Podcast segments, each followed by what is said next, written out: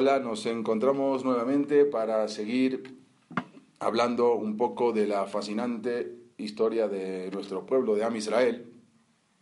En esta ocasión queremos, eh, quiero hablar un poco de algo que es conocido por muchos, pero no tan conocido por otras, por otras personas, por otras gentes. Es lo que estamos hablando, vamos, lo que vamos a hablar es la historia de Rabbi Meir de Rottenburg. Una historia fascinante. Eh, era conocido como el famoso Maharam Mi Rottenburg, de donde nosotros eh, recibimos muchas alajot, eh, muchos escritos y tenemos mucho lecas, mucho musar para aprender de esta increíble historia que nos legaron y que nos, nuestros jajamim nos fueron enseñando para poder también transmitirla a generaciones posteriores, a nuestros hijos. Eh, resulta que esta historia comienza en el año 1273 en, en, Alemania. Estamos hablando de la época medieval. Eh, había un rey, que lo vemos acá, eh, Rodolfo I, lo tenemos acá en las imágenes. Este rey resulta que era llamado Rodolfo I de Habsburgo. Los Yudim que vivían en, en las ciudades eh, de Maguncia, las ciudades de Worms, eh, Espira, son, son ciudades que hasta hoy en día existen en Alemania y en unas ciudades muy antiguas donde había muchísimos, muchísimos Yehudim, muchísimos Jajamim, Baalea Tosafot. En ese, había, en ese tiempo había un decreto los judíos tenían que pagar muchísimos impuestos. había una, cantidad de impuestos muy, altas, mucho más que cualquier otro gentil. Y prácticamente se los despojaba del dinero, de, los, de su dinero a los judíos. Sabían que ellos se dedicaban siempre a trabajar, eh, no tenían otra cosa, prácticamente trabajaban, incluso se los limitaba muchísimo con los ciertos tipos de trabajo. Y así el Yehudí vivía muy modestamente y también muy apretado, porque se los, prácticamente se los esquilmaba con la cantidad de impuestos que debían de pagar. Y el que no pagaba sus impuestos, obviamente, eh, seguía lo que es la cárcel, el arresto. Y era algo que prácticamente era muy, muy difícil de soportar. Eh, los Yehudim decidieron que ya no, no, había manera de seguir viviendo en esos lugares, entonces muchos empezaron a emigrar a diferentes ciudades, porque era algo prácticamente insoportable.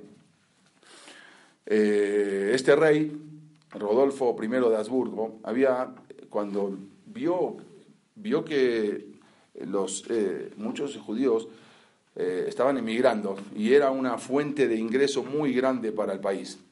Entonces él no podía, no, no podía dejar que los judíos se vayan de sus comarcas, se vayan de sus ciudades. Entonces, este rey emitió un decreto en el cual prohibía la emigración a todo judío. Y no solamente eso, sino que en el decreto siguió constando que los judíos son todos y cada uno de ellos nuestros vasallos. Nos pertenecen tanto ellos como sus bienes, todo nos pertenecen. Por lo tanto, el judío que lo, lo encuentren eh, escapándose de la ciudad o yéndose, eh, estaba, tenía una orden de arresto y aparte también tenía orden de confiscación de todos sus bienes. Era algo tremendo, imagínense lo que era la Edad Media en esos momentos. Eh, pero era algo, como dijimos, insoportable, no se podía aguantar, la gente ya no, no, no, no, no, no había manera de, de, de subsistir. Entonces en ese entonces había un rab muy importante, Rab Meir Ben Baruch, conocido como el Maharam de Rottenburg. Eh, él había nacido en Worms, en la ciudad de Worms, en el año 1215. Era un rab muy, muy importante. Había estudiado de joven en París con Rabbi Hiel de París, un rab también de los más conocidos, Balea Tosafot. Eh, él había sido testigo ocular de la quema del Talmud. Hubo en París en el, día, fue en el año 1215, el, eh, perdón, en el año 1244, el 17 de junio, el del año 1244 en París, hubo una quema muy grande del Talmud. Eh, después de un debate, eh, decidieron el, el, rey, el rey que reinaba en esos entonces se llamaba el rey Luis Luis, IX, y había decretado, dio una orden de confiscar todos los ejemplares manuscritos, porque obvio no había todavía la impresión. Imagínense, se confiscaron 24 carros llenos de manuscritos de todo el jazz, del Talmud. ¿Cuánto cuesta hoy un, un completo? Puede constar 300, 400 dólares. Imagínense el valor que tenía de haberlo escrito, o sea, haber sido manuscrito, no había imprenta. Bueno, 24 carros con miles y miles de ejemplares del Talmud se quemaron en la plaza pública en París. En ese entonces estaba Rabbi Hayel de París, como dijimos, era el maestro de Rab Meir de Rottenburg, y él, eh, Rab Meir de Rottenburg fue testigo ocular de este suceso trágico que había ocurrido, un Ereb Shabbat Hukat, entre paréntesis, por eso se lee la Perashá Hukat y Korah junto, no porque la gente piensa que puede haber más loquet o discusión, no, justamente para que no haya ese viernes trágico, se saltea, se lee Korah Hukat, para evitar ese día, ese viernes trágico que quedó marcado en la historia de Am Israel. Eh, cuando después de este suceso, eh, muchos se dispersaron y Rab Meir de Rottenburg fue que se escapó también, se salieron de París y se fue a Alemania y ahí se instaló en la ciudad de, de Maguncia, lo que hoy en día es eh, la ciudad conocida la ciudad de Mainz en Alemania, y ahí abrió su propia yeshiva. Ahí mismo él compuso una poesía, una kinat, eh, muy famosa entre los Ashkenazim, Sha'ali Serufá, que ahí habla todo de lo que había, el suceso que había ocurrido con la quema del Talmud, como dijimos, el 17 de junio del año 1244 en París. Entonces, como comentamos, eh, Rameir de Rottenburg regresa a Alemania y empieza a formar su yeshiva, abre su yeshiva, y de ahí salieron alumnos importantísimos, muy conocidos. Por ejemplo, tenemos eh, uno de los alumnos, eh, Rabbeno Asher, eh, Benigiel, el conocido como, conocido como el Rosh.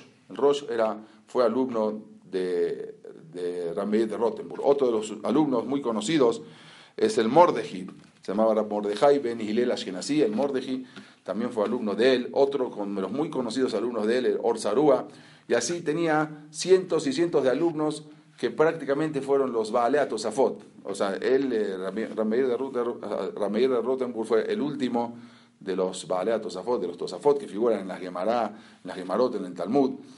Y estos alumnos eran eh, de, los, de los mejores eh, aprendices de Rameir de Rottenburg.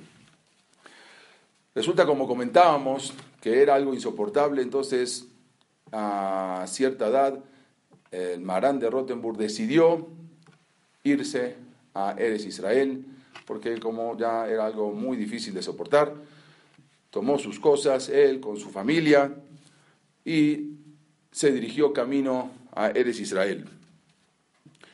Pero ya en la, de camino en la zona de Lombardía, es en, en el norte de Italia, un judío apóstata que venía de regreso de Roma, caminando junto con el obispo de Maguncia. Lo ve y lo reconoce a Rab Meir de Rottenburg. Entonces lo acusa inmediatamente de quererse escapar de la ciudad, cosa que, como dijimos, el rey Rodolfo había prohibido salir de la ciudad porque no podía dejar de recibir ese, ese apoyo económico que los judíos prácticamente, eh, pues, con lo que se los esquilmaba prácticamente, le sacaban eh, con los impuestos prácticamente más del 70% de su, de su ganancia. Entonces, lo acusó este judío apóstata llamado Knaip, acusa ante las autoridades a Rab Meir de Rottenburg. Inmediatamente detienen a Rab Meir, lo arrestan a Rab Meir de Rottenburg un día 4 de Tamuz. Era exactamente un 28 de junio del año 1286. Ese día arrestan a Rab Meir de Rottenburg y se lo llevan encadenado ante la presencia del rey Rodolfo I de Habsburgo. Lo enjuician e inmediatamente lo encierran, exactamente en el año 1286, lo encierran en un castillo eh, llamado Enzisheim, en, en Alemania, en la zona de Alsacia. Como podemos ver, acá tenemos la imagen del castillo donde se lo encerró a Rab Meir de Rottenburg. Existe todavía ese lugar. Seguramente nosotros hubiésemos hecho, eh, hubiésemos hecho lo mismo. Inmediatamente se juntaron todas las Keilot, todas las congregaciones, para liberar a Rab Meir de Rottenburg y juntaron una cantidad muy grande de dinero. En ese entonces era una cantidad de 30.000 marcos. Estamos hablando que hoy en día se puede decir que serían entre 1 y 2 millones de dólares. Juntaron para ofrecérselos al rey Rodolfo para liberarlo. Inmediatamente, pero cuando se enteró Rameir de Rottenburg, él se negó rotundamente a que paguen por su liberación. ¿Por qué? Traen en, el en la Mishnah de Masejet Gitim, en el Perek Dalet, Mishnah Bab, ahí está escrito que no se puede pagar por el rescate de un yudí más de lo que eh, normalmente se pide por un rescate. Pero si es algo, una suma mayor a eso, no se puede pagar, porque tenemos miedo, de entrar en la Gemara, en la Mishnah, que puedan seguir con este, con este accionar porque están viendo que el Yehudí es todos ahim y todos, cada uno se va a preocupar por el otro inmediatamente, entonces van a seguir con estos actos. Por eso la Mishnah Gitim trae que no se puede. Ramir de Rottenburg prohibió rotundamente que paguen esa cifra, y aunque ya la habían juntado, y el rey podía llegar a haber aceptado los 30.000 marcos, pero no así Ramir de Rottenburg aceptó y prohibió que paguen eso por su rescate. Rameir de Rottenburg se queda en el castillo de, encerrado en el castillo de Emsisheim durante siete años. Siete años él pasando frío, pasando calor, en épocas de frío que era algo insoportable, pero de todas maneras él prefirió ese cautiverio a que sigan con este accionar con diferentes eh, personas prominentes de, de Am Israel o con diferentes rabbanim que puedan llegar a hacer lo mismo, por eso no aceptó su rescate, pagar, que paguen su rescate. Una petición hizo Rab Meir de Rottenburg que fue eh, concedida, algo raro, pero pidió que le traigan a su, a su donde se encontraba su celda, eh, toda su colección de manuscritos que tenía y aceptaron y le llevaron desde su casa toda la colección de manuscritos y libros que él tenía para poder seguir estudiando. Y ahí siguió estudiando durante siete años. Otra de las cosas que le permitieron, de todos los alumnos que tenía, le permitieron a un solo alumno ingresar con él para estudiar e ir recibiendo la Torá de Rameir de Rottenburg y transmitiéndola hacia los demás alumnos y hacia Am Israel. Este era Rabbi Shimon ben, ben Zadok, conocido como el Tashbes. El Tashbes fue recopilando todas las eh, enseñanzas que Rabbi Meir de Rottenburg le fue transmitiendo e hizo de todos estos comentarios que él iba escribiendo una obra llamada el Tashbes, muy conocida. De ahí tenemos todas las respuestas a, cientos y miles de preguntas que le llegaban de diferentes lugares. Imagínense, era el, el, el Rosh, era el principal rabino, el Bisfer Jajam, de toda la, de toda Alemania, prácticamente de toda Europa, de la parte ashkenazí, él era el líder, el rabino principal. Entonces el Tashbes iba estudiando con él, iba apuntando todo, y de ahí iba transmitiendo, se la iba eh, comentando y transmitiendo, y ahí iban escribiendo, y de ahí salió lo que es el libro El Tashbes, que es conocido para todo el pueblo de Israel. Prácticamente más de 1500 obras se conocen al día de hoy de todo lo que fueron, de todo lo que fue escribiendo el Tashbes, de lo que iba recibiendo de Rameir de Rottenburg. Después de siete años encerrado en la cárcel, el día 19 de Iyar del año 1293, Rameir de Rottenburg ya prácticamente su salud estaba muy mermada, y fallece, muere ese día. Eh, Am Israel estuvieron todos de luto de Abelut porque era una autoridad, prácticamente la más, la más grande autoridad del pueblo Israel, de los Ashkenazim, en Alemania. Como dijimos, el día del año 1293 fallece Ramir de Rottenburg. Pero ahora lo increíble es que aún después de haber fallecido, el rey Rodolfo no estaba dispuesto a entregar su cadáver y seguía insistiendo que si habían ofrecido hace siete años 30 mil marcos, ahora mínimo podían ofrecer el doble. Era alguna suma exorbitante. Hagamos de cuenta que al día de hoy son más de 5 millones de dólares para rescatar su cuerpo. Después de haber pagado tantos impuestos y los judíos haber estado tan, tan presionados, no había quien pueda llegar a pagar esa cantidad, esa suma tan exorbitante por Rameir de Rottenburg. Hasta que después de 14 años de haber estado, de haber fallecido y su cuerpo lo habían enterrado detrás de ahí del castillo, se acerca un rico yehudí llamado Alexander Suskin Winfen, que prácticamente donó toda su fortuna para el rescate de Rabbi Meir del Rottenburg, Rabbi Meir Ben Baruch, conocido como el Marán de Rottenburg. Él ofreció prácticamente toda su fortuna para poder rescatar el cuerpo y darle sepultura judía, darle un entierro como yudí, no como lo habían hecho el rey Rodolfo, y entrega su fortuna y rescata el cuerpo de Rabbi de Rottenburg. Se lo lleva y lo entierra en Worms. Eh, vamos a ver acá, como podemos ver, hasta hoy en día la tumba de Rab Meir de Rottenburg está escrito en hebreo, toda su dedicatoria que le hicieron alumnos. Hablando de sus alumnos, el Rosh, como comentamos, cuando pasó este suceso, cuando ocurrió este suceso de lo que lo habían detenido, el Rosh también se escapó, pero él tuvo un poco más de suerte. El eh, rabeno, rabeno Asher Ben el Rosh, se escapa con su hijo, llega a la zona de Provenza y luego pasa a España y llega hasta Barcelona.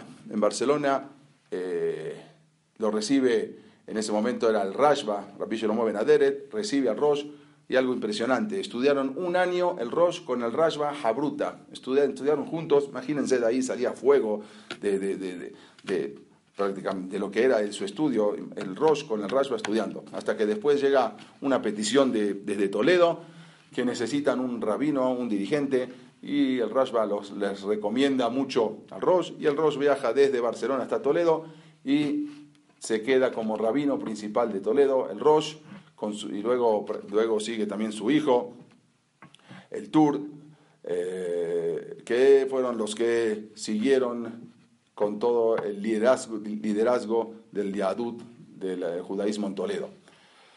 No así tuvo la misma suerte el Mordeji, porque cuando también se quiso escapar o quiso salir de esa presión que era, como dijimos, algo que no, no había manera de soportar, lo detienen al Mordeji y lo presionan para que o se convierta, o se bautice, o de lo contrario lo iban a quemar en la hoguera.